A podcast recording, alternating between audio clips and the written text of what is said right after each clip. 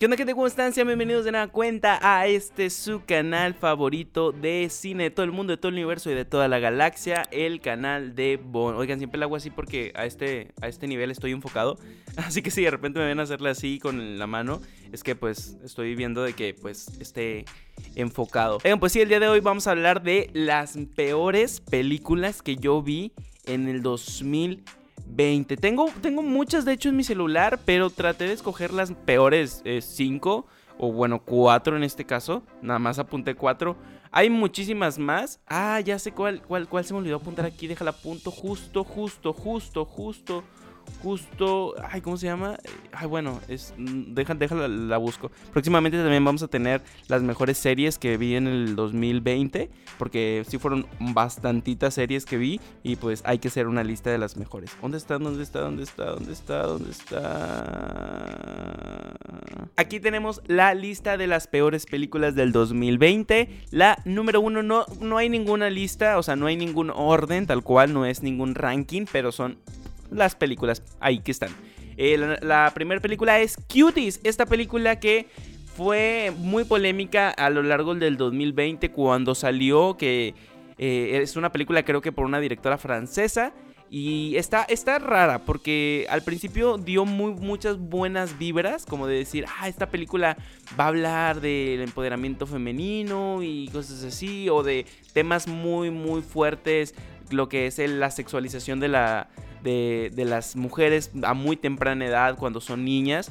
Y se venía fuerte, se venía fuerte. Y luego sacaron un póster muy, muy sexualizando a niñas de 10, 12 años. Y decías, ah, cabrón, esto está potente. No sé qué tan eh, buena vaya a estar la película. Y sí, salió ese póster y dio mucho de qué hablar. Luego salió la película bueno, hubo problemas con la directora de que no, ese no es el póster que, eh, que, nosotros dijimos que fueran a sacar, eso fue culpa de Netflix y Netflix está sobresexualizando a las niñas y X y Y y X y Y. Y luego sacaron el póster normal, luego salió la película, todos vimos la película y qué tremenda basura, qué tremenda, o sea, siempre les digo, está feo decir que una película está mal. Pero es que no me gustó, es de las peores películas que yo vi porque neta esperaba muchísimo más, a lo mejor fueron las expectativas, pero en sí, aunque yo hubiera ido con bajas expectativas, yo hubiera visto lo mal de la película. Tiene fallas, eh, pues en eso, en explicarnos los temas, los temas de los que quería hablar. Eh, a veces los, los usa de una manera muy, muy, muy, muy obia que no te da a ti al espectador tiempo para que pienses y que pues reacciones y que ¿cómo se dice? Se me fue la palabra, güey pues para que entiendas. Esta película también tiene una reseña en mi canal para que vayan y la chequen. Eh, aquí mismo en el canal, aquí les voy a dejar dejando la tarjeta para que vayan y la chequen. Estuvo bueno, este, pues me extiendo un poquito más. Aquí solamente vamos a hablar así rápidamente de estas películas. Y sí, la siguiente, la siguiente película que yo creo que estuvo mal, que no me gustó, de las peores que vi en este año. Bueno, en el año pasado, 2020, fue Mulan. Aquí la tengo. Mulan en live action no me parece tan terrible. Ahora que ya me pongo a ver, o sea, como que a leer Mulan, a lo mejor no se merecía estar aquí en lo peor del año. Sí funciona aquí lo de las expectativas, les digo, porque yo iba con otras expectativas, dije, güey, es que Disney lo va a hacer genial, porque ahora sí tienen presupuesto y es la película de live action con más presupuesto de, de pues de todos los tiempos y va a ser en China y van a tener la ta, y tremenda eh, decepción, la verdad. Es una película, aún así, aunque sea muy entretenida y muy de acción, es una película que se queda muy, muy, muy, muy por debajo de la, de la animada. No es por comparar, les digo, también tenemos un video para que vayan y vean esas esas, eh, ese podcast que es una plática también con una amiga. Decepciones, decepciones, decepciones. Es, sí es mala, sí es mala en guion, en algunas cosas, eh, pero sí, más que nada es por decepción que está en este, en este top. La siguiente película que tengo aquí en la lista es también de... Eh, bueno, no es tan bien. Normalmente hablo películas de Netflix porque es lo que más consumo. Eh, porque no hubo tantas películas ahora en, los cines, pero la siguiente película es de Netflix que se llama 365. Dios, Dios, esta película cuando salió el tráiler fue una un, fue un cúmulo de, güey, es como 50 sombras de Grey, es, va a estar bien potente, va a estar bien sexual, va a estar bien ardiente, el vato está mamadísimo, la vieja está bien buena, fue como decir, bueno, ya sé para qué tipo de público va esta película, es para toda esa gente pues caliente que pues necesita ver cosas así y lo entiendo yo no estoy en contra de las películas así. Hay muchas buenas películas que tienen escenas de sexo, que tienen escenas eh, eróticas y no estoy en contra de eso. Lo que estoy en contra es de las malas historias. La película es una mala historia. No tiene ninguna... Eh, ninguna, ninguna entretenimiento. Se me hace muy novelesca. Es que para eso voy. No tiene nada que te retenga a verla. Más que el morbo de ver cuándo van a volver a cochar. ¿Sí, sí, me entienden? Entonces, eh, les digo, aquí no les voy a explicar tanto, me explico más en el video que tengo sobre esta película que también pueden ir a ver en el canal. Y sí, es una película que se queda con ganas de no ser 50 sombras de Grey. Y aún así, no, y no vi 50 sombras de Grey. Eh, todas, creo que nada más vi la 1. Creo que 50 sombras es un poquito mejor en historia, pero esta le gana en lo erótico y sexual. Si me entienden? Es una película para pasar el tiempo, no la vayan a ver con su familia, vayan a ustedes solos.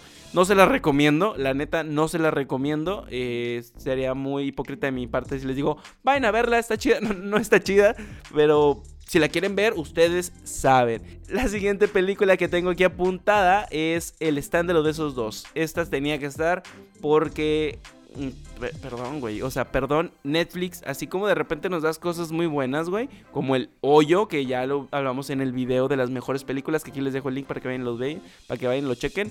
El hoyo, Uncle James, o sea, güey, hay películas muy buenas que ha sacado. También sacas mierda como 365 días, güey. Cuties, el stand de los besos.